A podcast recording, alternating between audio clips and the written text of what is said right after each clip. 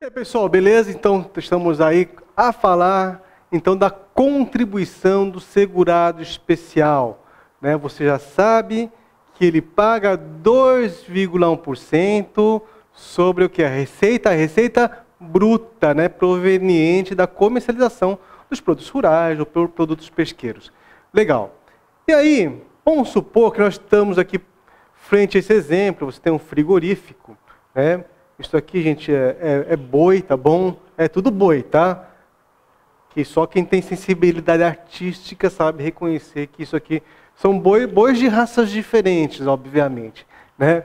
Então você tem diversos, diversos segurados especiais que vendem, né? Vendem esses bois, vendem bois para o frigorífico. Diversos segurados especiais que vendem bois para esse frigorífico aqui. Eu fico, eu vou perguntar a vocês, onde é mais fácil a Receita Federal fiscalizar se há o recolhimento dos 2,1%? Pegando a caminhonete da Receita, indo lá no meio do mato, ali no meio das fazendas, para ir atrás de segurar especial, por segurar especial para ver se, se ele recolheu lá os 2,1% do boizinho que ele vendeu? ou indo diretamente ao frigorífico para saber quantos bois o frigorífico comprou, as notas, vendo as notas fiscais, né? E se ele reteve os valores dos 2,1%.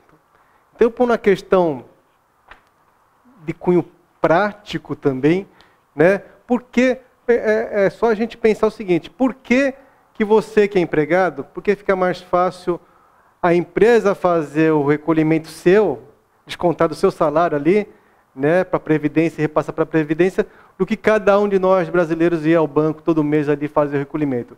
Porque na prática poucos de nós faríamos isso. Não é verdade? Tudo bem, você até faria, mas eu acho que seriam muitos brasileiros que ficariam sem fazer esse recolhimento. Pô, hoje estou mal da grana, nesse mês não vou recolher. Então fica mais fácil aonde? Concentrar esse desconto na empresa que toma serviço das pessoas físicas e a Receita Federal vai fiscalizar essas empresas. É, é o mesmo raciocínio, fica muito mais fácil você falar frigorífico, empresa que compra produto rural de segurança especial. Você tem obrigação de fazer a retenção dos 2,1% e repassar para a Previdência. Então é isso que acontece. Vendeu esse boizinho, por exemplo, tem lá a nota fiscal ali do boizinho, nota fiscal, né? Um boizinho no valor de quanto? De mil reais. Está lá a nota fiscal, um boizinho no valor de mil reais. O que, que acontece? A empresa que comprou o frigorífico vai fazer o desconto da contribuição previdenciária. Eles colocam às vezes INSS, né? No valor de 2,1%. Quanto que é 2,1% aí, gente? De mil reais é 21 reais.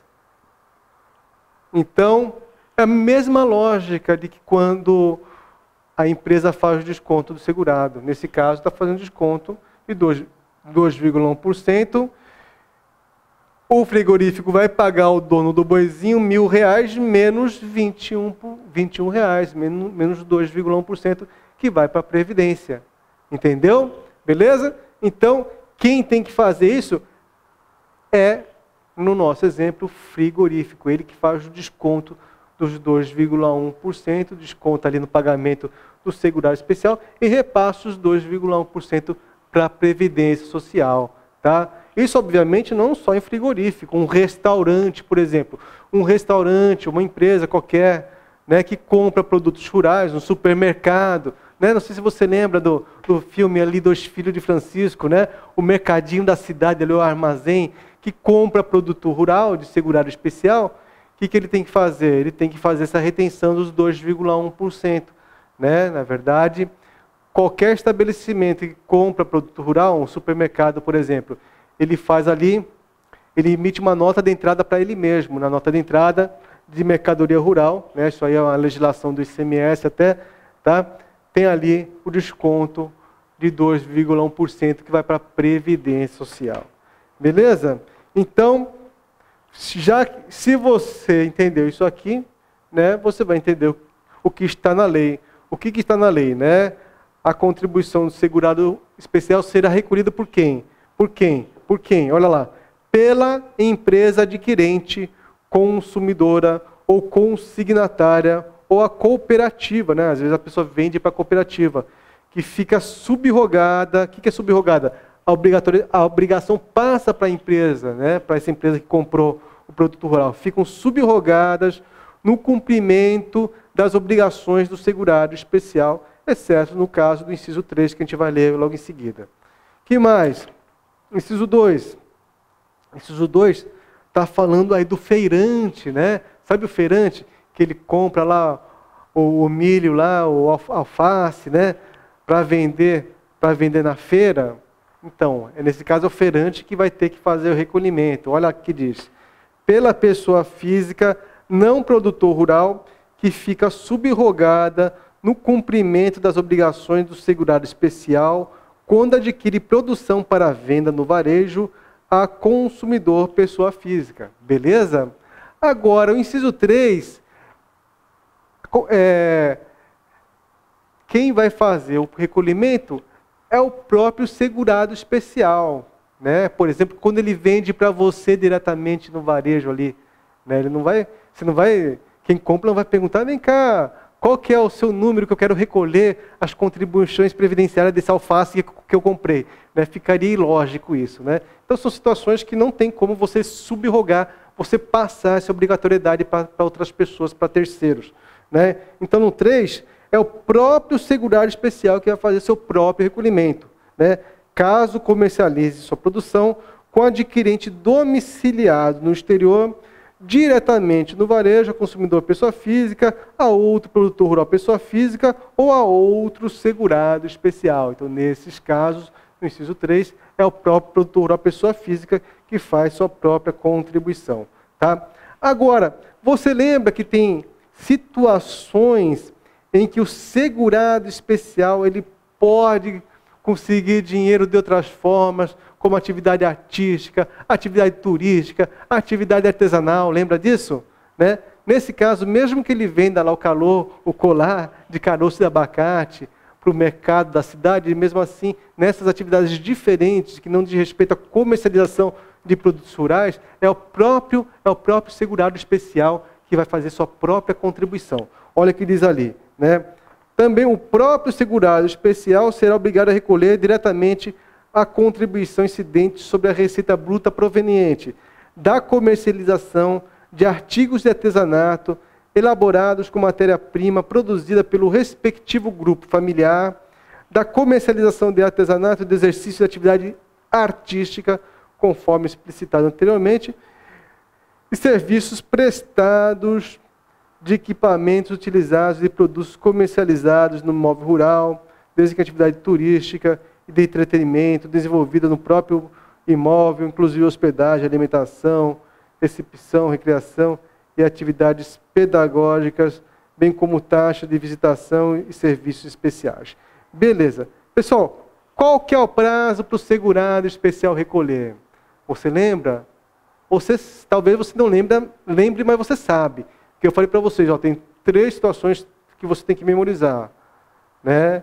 São três pessoas físicas o empregador doméstico, prazo dia 7, o, o contribuinte individual, quando recolhe por si próprio, e o facultativo, o prazo é dia 15, e o resto, todo o resto, o prazo é dia 20.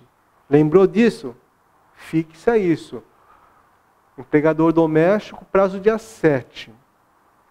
Prazo dia 7 é prazo fatal se dia 7 cair dia que não há expediente bancário, antecipa para o primeiro dia imediatamente anterior. Contribuinte individual quando recolhe por si próprio.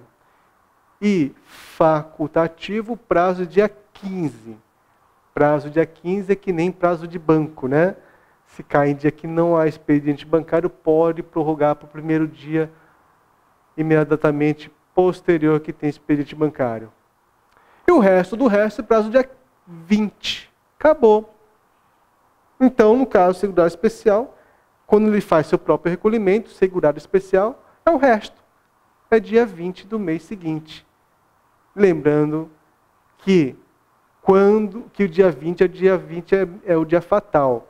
Quando o dia 20 cai em dia que não há expediente bancário, que acontece? Tem que antecipar para o primeiro dia imediatamente anterior.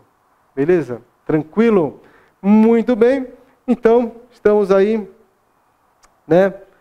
É, ah, também outro, outro detalhe. Né? A, gente, a gente viu né, que a Lei 11.718 concedeu ao segurado possibilidade de contratação de trabalhadores. Então, o segurado especial também referente à contribuição dos, retida dos trabalhadores também prazo dia 20, prazo convencional, como nós já vimos. Tá joia? Legal, então. Vamos então parando por aqui. A próxima aula a gente vai começar a falar de custeio dos patrões.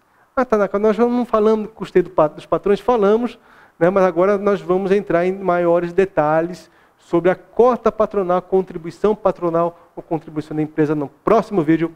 Um grande abraço, até mais. Tchau, tchau.